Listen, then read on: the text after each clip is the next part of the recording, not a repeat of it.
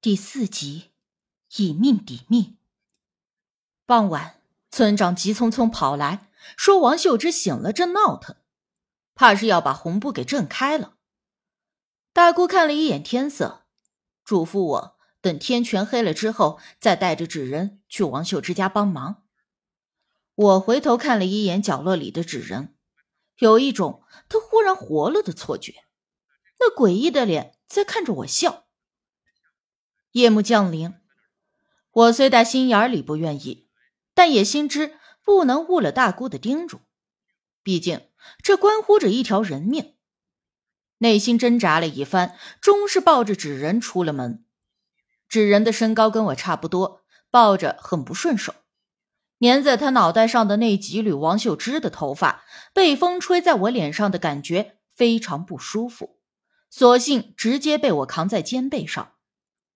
农村可不比城里，天一黑，外头就没什么人了，只有草丛里时不时传来的蛙虫低鸣声。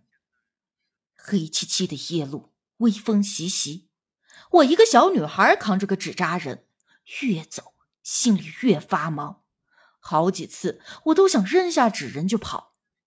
期间我遇上个赶夜路的，还没等走到近前，他嗷一声转头就跑。估摸着是以为见到鬼了吧，可把我也给吓得够呛。临近王秀芝家大门时，已经能够听到院子里的嘈杂声。近前，见空旷的大院正中燃着大火堆，帮忙和看热闹的人围了一圈，而王秀芝被放在火堆不远处的地上，身下铺着一张脏兮兮的床单。沾了香灰的红布依旧捆在身上，火光的映照下，他像蛇一样不住的扭动身体。我正奇怪大姑去哪儿了，就见他双手持着一炷香从屋子里走了出来。大姑站在了火堆的正前方，口中念念有词的朝着四方拜了拜，随即将香插在了王秀芝头顶摆放的一尊宝鼎内。说来也奇怪，这会儿一阵阵的风吹着火堆的火苗摆动，但是三支香的烟气却是直挺挺的向上，完全不受风的影响。而且原本燃烧程度相同的三支香，右侧的那一支忽然快速燃烧，眨眼间就只剩下了其他两支香的三分之一。大姑家中有一部香谱，我之前还曾翻看过。虽然没有全部背下来吧，但这一炷香我却是记得清清楚楚。这个呀，叫做催命香。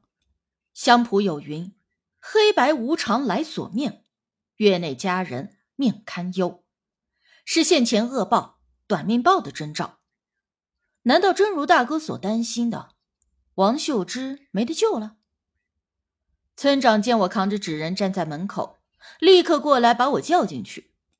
大姑看了我一眼，让我先把纸人放在一旁的空地，再将桌上的碗递给他。我乖顺的把纸人放在一旁，不知是不是我的心理作用，只觉得这纸人一路上变得越来越重，放下的时候就发觉肩膀已经被压得酸疼。桌上有一个海碗，装了大半碗红色的液体，看着有点像血。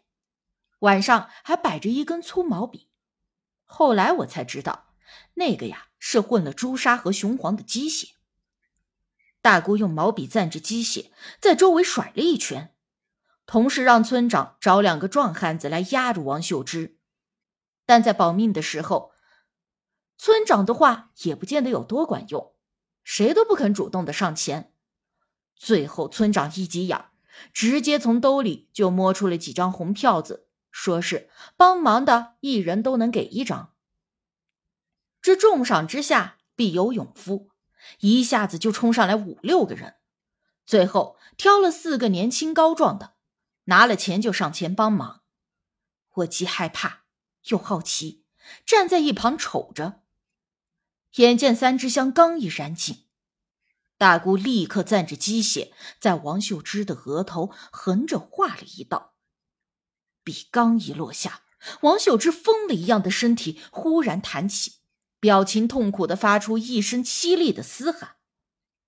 那声音根本就不像能从人嘴里发出来的，惊得我心一颤。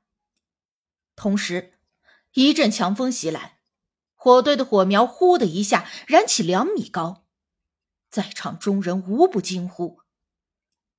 王秀芝一直尖利的嘶喊不断，身体大幅度的剧烈扭动，似乎想要挣脱束缚。帮忙的四个壮汉满头大汗，却也只能勉强按住他。大姑立刻下笔如风，继续蘸着鸡血，在王秀芝鼻骨划了一道，又在脸颊各划了两道，随后向下落笔，直至全身。单独看那些血道。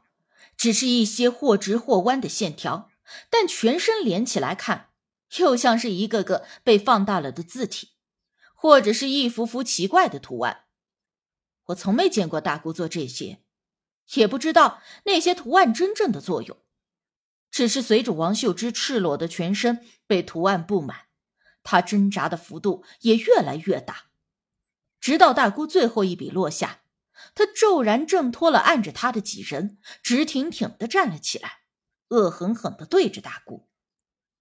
我担心大姑有危险，上前想要将她拽到一旁，但是我刚一动，王秀芝的身体就忽然转向了我。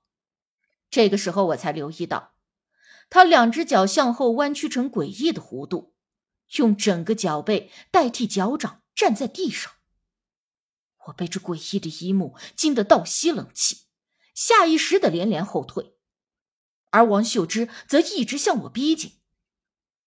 突然，我被身后的石阶不慎绊倒，整个人跌坐在石阶上。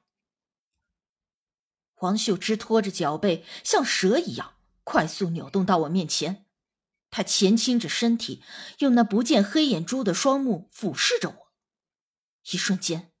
我仿佛数九寒天被兜头照下了一盆凉水，全身冰凉，而且身体仿佛被定住了，动也动不了。我以为自己完了，甚至不自禁的回想起我这短暂的人生过往片段。就在这时，大姑手中抓着一把寒光闪闪的针，趁王秀芝被我吸引注意力时，将针一根根的扎在了她的身后。我以为。王秀芝会像被涂了鸡血一样的剧烈反抗，但是大姑连着在她背上扎了几针，他却一直半点反应也没有，好像根本就未曾察觉，依旧在死死的盯着我，不知道要做什么。直到大姑一连扎了五六针，王秀芝虽然没有反抗，但眼耳口鼻渐渐流出血来，模样变得更加恐怖。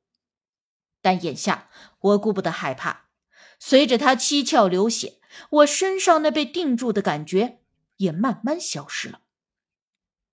我活动了一下手腕，见自己能动了，立刻爬起来就跑。大姑在身后扬声对我说：“把他引到纸人边上。”我原本想要跑进人群里，但听了大姑的话，立刻就绕到了纸人的身边。不知道是否是因为王秀芝七窍流血的原因，她这会儿的行动速度远远不比刚才，更像是一个老太太在慢腾腾的挪动。在这期间，我看到大姑又在她身后连扎了两针，而就在大姑最后一针落下，王秀芝忽然“砰”的一声趴在了地上，仿佛瞬间失去了牵引绳的木偶。我刚想问大姑。这怎么回事儿？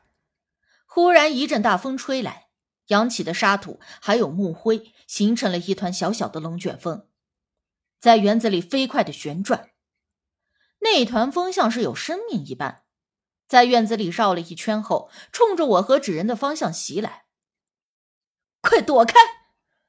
大姑突然冲着我高喊了一声，我反应过来，立刻朝着另一旁跑过去，但人的速度。又哪里急得过风呢？刚一抬腿，还没等跑，瞬间就有种被巨大的石块从背后砸中的感觉，一下子被砸趴在地，疼得五脏六腑都在较劲儿。与此同时，人群中有人大喊：“动了，纸人动了！我尚还清醒的抬头去看，就在我前方一步远的纸人竟然站了起来，伴着那阵风在半空中来回摆动，好像真的活了。